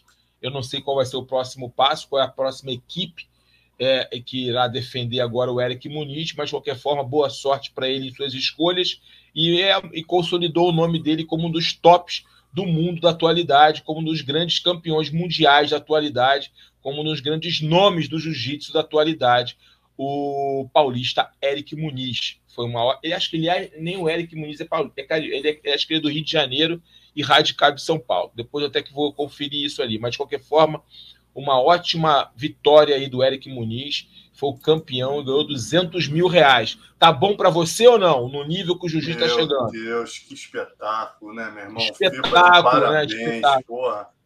FEPA realmente tem que tirar o chapéu que o FEPA tem feito aí. Parabenizar galera, os patrocinadores é, também que estão com ele. Star, todo mundo, é, toda a rapaziada, Muito os patrocinadores, legal. todo mundo que, que, que, organiza lá o BJ Stars, né? O FEPA aparece, mas tem uma equipe gigante, muito forte por trás, muito empenhada. O trabalho lá é árduo, um trabalho com muita paixão. Eles estão entregando um ótimo evento.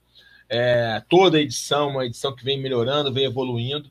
E parabéns, vida longa para o BDJ Stars. E parabéns aos 16 atletas, principalmente ao campeão, é, o Eric Muniz. E também só um, um detalhe aqui para a galera: é, a luta do Mika contra o.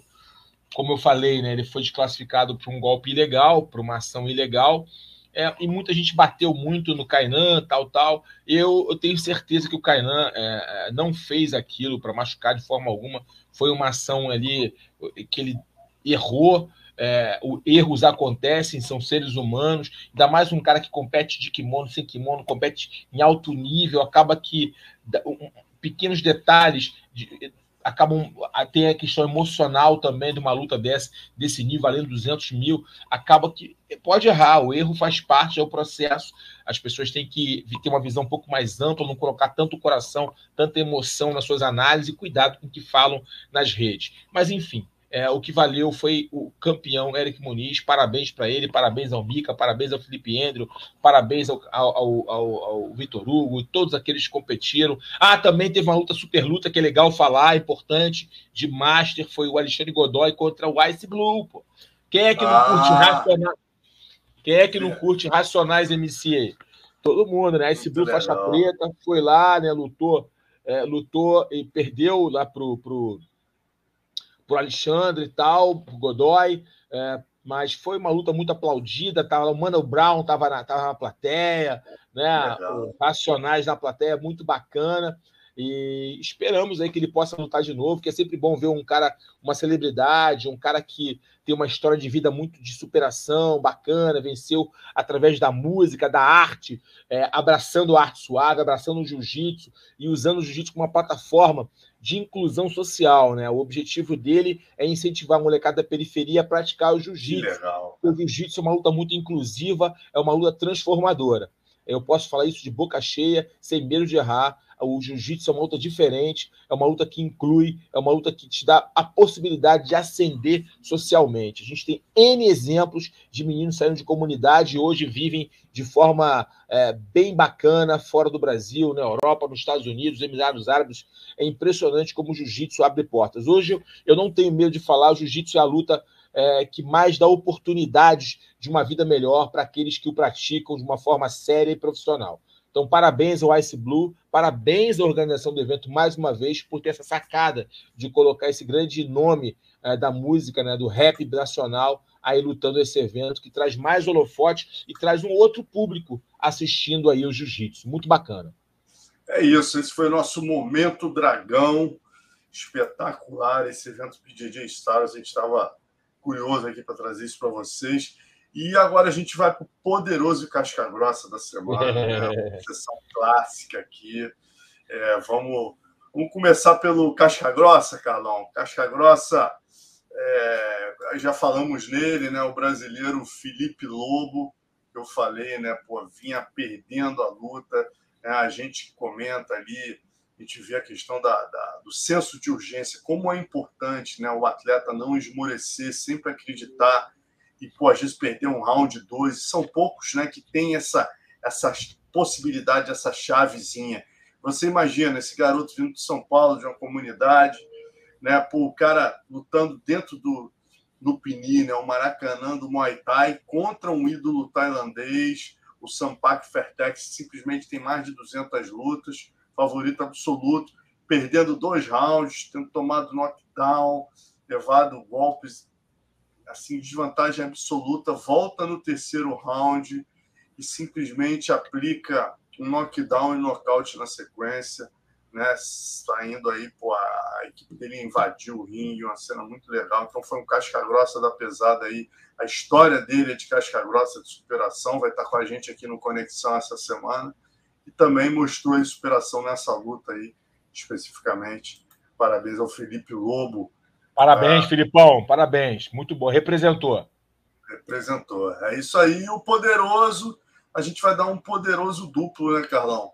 É. Que é, é, é o árbitro, é o Cris e o, o árbitro e para o, o, atleta, né? O Chris Wilson aí, que arbitrou a luta, e o atleta, o russo Bilosteni, né, que aplicou essas cotoveladas ilegais aí norte-sul, 12 para as 6, ou céu e inferno, é, são proibidas as cotoveladas. é. Céu e inferno é muito céu bom. Inferno, cara, aí, falar, Carlão, o último momento bravo foi o melhor de todos, cara. Ele trouxe gráficos, depois tu assiste lá, tá muito legal. Ele trouxe gráficos para explicar a diferença de desclassificação, é, é, desqualificação e, e, e pô, no contest e explicou essa questão do, do, da cotovelada, cara. Achei muito engraçado que ele deu um exemplo que eu só uso 12 para 6. Né? Você, quando fez o regras lá, se eu não me engano, você usava, você usava o quê? 12 para 6, né? Quando você explicou no regras. É, é, é 12 para 6, cotoveladas retas, ângulo reto. Ângulo reto, exatamente. Ele falou que usava 12 para 6 também, só que um poderoso já ganha aí, ele não deu o nome, mas eu já dou um poderoso aqui pro cara Acho que no curso o cara falou: Ué, 12 para as 6, se eu tiver deitado, eu olhar o relógio, não é mais 12 para as 6. boa, boa, boa, boa, Aí o Bran falou, cara, eu vou parar com esse exemplo. Aí ele usa um exemplo, se eu não me engano, que é o Osiris fala, que é céu e inferno. Eu achei isso o melhor. Céu e inferno eu achei o melhor de todos, não tem erro, né? Céu e inferno é muito bom. Céu e inferno. cima para baixo. É, Porra. céu e inferno cotoveladas retas, né? É, enfim.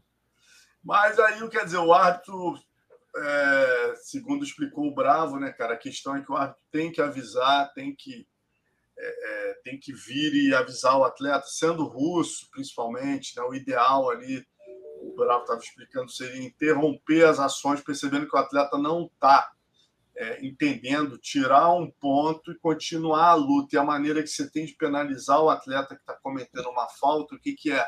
Tira ele da posição de vantagem e reinicia.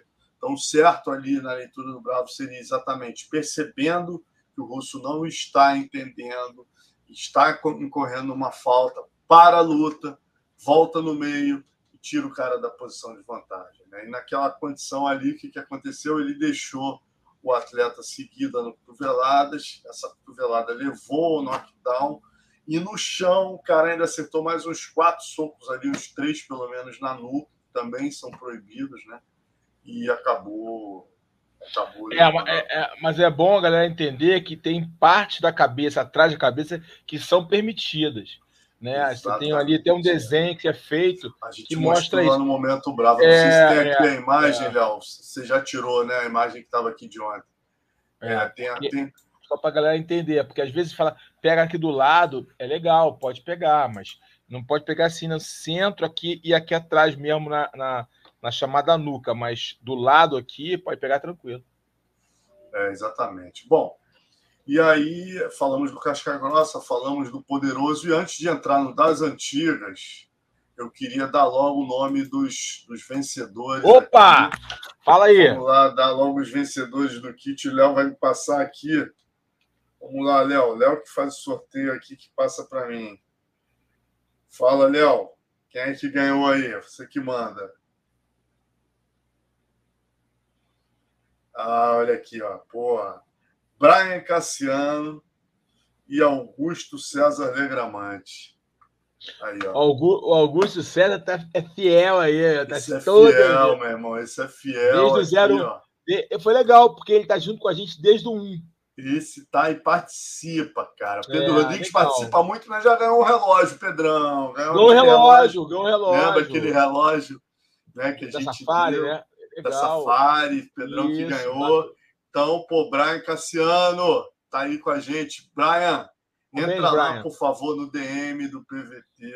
A gente precisa saber.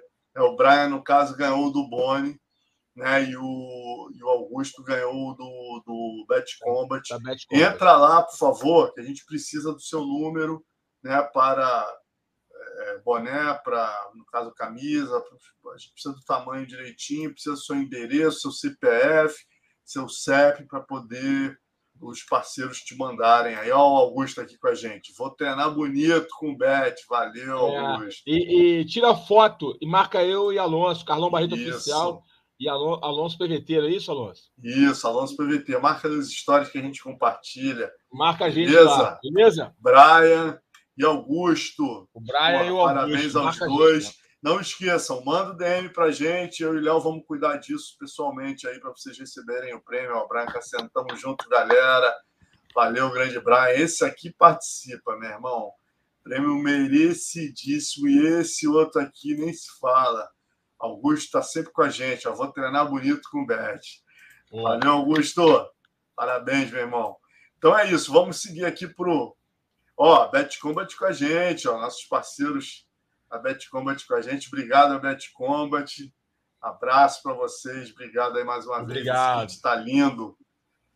E vamos seguir então para o nosso das antigas, hoje lembrando um evento muito bacana, e muita gente esquece, galera, quando a gente fala na história do Vale Tudo no Brasil, né? A gente lembra o UFC, esse ano está completando 30 anos, novembro de 1993, né? O Royce mudou a história das artes marciais, mas a gente lembra que antes, dois anos antes, a gente teve aqui em 91, no, no Grajaú, um evento que também mudou a história das artes marciais que foi transmitido ao vivo, Léo Batista na narração, né, onde Valide, Fábio Gurgel e Murilo Bustamante venceram respectivamente Eugênio Tadeu, Marcelo Mendes e o Denilson, o Denilson Maia, né? Então, quer dizer, foi um evento histórico e na sequência, muita gente não lembra disso, mas se no Rio a gente teve em 91 em 92, a gente teve um evento importantíssimo também em São Paulo, né, onde a luta em pé era muito forte e o jiu-jitsu estava chegando, mas o pessoal não acreditava muito, porque a luta em pé dominava. E aí a gente teve Ralph Grace, Renzo Grace, Marcelo Bering vencendo um vale tudo histórico contra o Kung Fu, né? O, o Marcelo venceu o José Carlos Jesus, o Renzo venceu o Luiz Gustavo Alvarenga e o Ralph Grace finalizou o Geraldo Silva. E a gente tem aqui um vídeo muito legal que é do Marcelo Bering, falecido Marcelo Bering, lendário, vencendo a sua luta aí contra o, o José Carlos Jesus. Né? Tá aí o pai dele, ó, mestre Flávio. E aí o Robson Grace falando, né? Com o Gurian, Luiz Gurian, era o comentarista, o narrador do evento, Marcelão Bering aí aquecendo. Aí você vê que ele derruba rápido. Não de... Olha, primeiro ele é frustrado aí nessa tentativa de queda, mas logo na sequência ele vai certinho na perna, derruba, né? E derruba e finaliza aí. Não tem muito tempo aí, muita dificuldade. A galera invadiu Maria, São Maria. Paulo, a galera do Jiu-Jitsu invadiu bom. São Paulo, meu irmão, esse dia. Maria, Sérgio Malandro conta que teve até aposta. Pô, tinha aposta, tinha uma banca de aposta, acabou todo mundo na delegacia. Quem me contou isso foi o foi o Yamazaki, que era um dos organizadores do evento, cara. Olha que doideira. Aí, finalizou rápido. Olha a invasão, parecido com 91. Invadiram invadiram o ringue aí para comemorar com o Marcelão Bering. Olha o Maurição ali, ó. Maurição Bering. Mestre Laje ali, ó. Era o árbitro. Muito bom. Muito bacana. Cara, e tem uma, uma, foto também da matéria da Kiai na época. Ela vai jogar aí pra gente. Olha que legal. Jiu-Jitsu Estraçalha Full Contact Norberto do Rapiquido aceita desafio do patriarca da família. O Robson, acho que ele fez o desafio ao Norberto esse dia.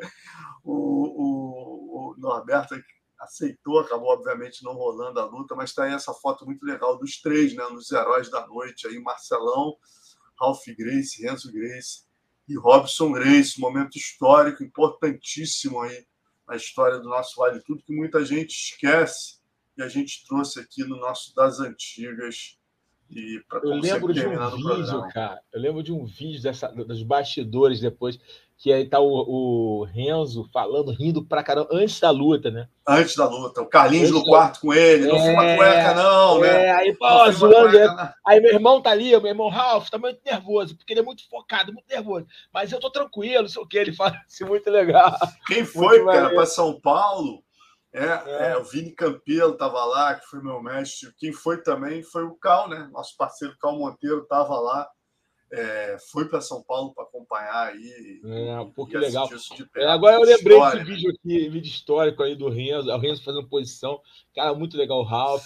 E outra legal. coisa curiosa, Carlão, Bacana. sabe quem estava no, no, no, corner, cara? Você, vocês coloquem aí no YouTube, né? É, eu não trouxe esse vídeo porque ele tá, a qualidade dele é muito baixa o vídeo do Renzo e do Ralph, não dá para ver nem que é o Renzo e o Ralph direito.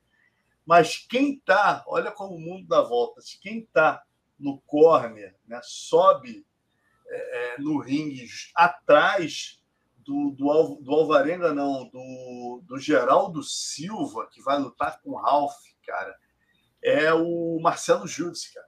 Ele treinava boxe chinês na época, ah, ah, ah, e ele tá junto no corner. Olha que doideira. O cara virou o maior aliado Alu da família. Virou aluno, né? É, aluno, dele. Exatamente. Depois trocou com o Ryan e tal. Aí, e começou. E aí, hoje é amigo. É, é, do, é o maior defensor do nome, né? Um dos maiores é, é discípulos aí. Do... Virou discípulo. Que loucura, né? Que engraçado, né? O tempo. Engraçado. Ele é, do, né? ele é, ele é do né? Do boxe chinês, o, o Exatamente. Marcelo Jutsi, e aí, anos mais tarde, ele vai para o jiu-jitsu, conhece jiu-jitsu e tal, e aí hoje vira, aí faixa preta do, do Ryan e anda sempre e sempre tá junto. Eu acho que ele, a academia dele é Renzo Ele Grace. tem uma academia Ryan, se eu não me engano, lá e tal. É, ele, é, ele vem aqui no né? Rio, fica na casa da dona Vera, na mãe do Ah, Renzo, legal, é, né? Pô, Como é que o mundo dá voltas, né? Engraçado, né? Coisa, cara? né, meu irmão? Coisas é, que o jiu-jitsu faz. É verdade. Mas é isso. Sim, Babalu. Renato Babalu também, que era rival Babalu, total. Rival total, ruas, vale tudo. Hoje em dia, Gustavo Barra. Grace Barra, o Gustavo Chimu também. Era Gustavo rival. Também. É, também. Exatamente. Hoje é Grace Barra. Muito legal. Coisas do Jiu-Jitsu. É isso aí, rapaziada. É. Assim a gente vai para conta aí mais uma edição do nosso Papo de Luta. Espero que vocês tenham gostado. Edição número 100. Né? Contamos com vocês aqui para chegar na 200, 300, 400, depender de vocês. A gente chega lá, agradecer o apoio de todos, Bet Combat que estava aqui com a gente, né? Léo, se puder jogar aí os parceiros, é sempre importante a gente reconhecer aí, né? Já passaram mais de 20 aqui pelo programa Dragão, 48 anos de tradição, nossa história, nosso valor, nosso grande apoiador aí, Kimono, frete grátis com entrega no mesmo dia em São Paulo, tá com a gente direto, né? Live Strong, Energy Drink, o energético do Charles Oliveira, zero caloria, carboidrato, açúcar, gordura, sódio, grande parceiro também. E os dois que sortearam os brindes hoje, o Boni Açaí, é que deu um kit maravilhoso, uma jaqueta e um boné, e a Bet Combat, nossa parceiraça aqui, Pitacos do Carlão, número um no mundo das lutas. Obrigado, galera, mais uma vez, agradecendo a vocês. Boa noite a todos e fiquem ligados que essa semana tem Conexão PVT. É isso, É Carlão. isso, galera. Sábado que, sábado que vem, mais um sábado com muito UFC no UFC Fight Pass, a nova casa do UFC no Brasil. Tamo junto. Até sábado. Até sábado, Carlão. Nos vemos lá. Até segunda.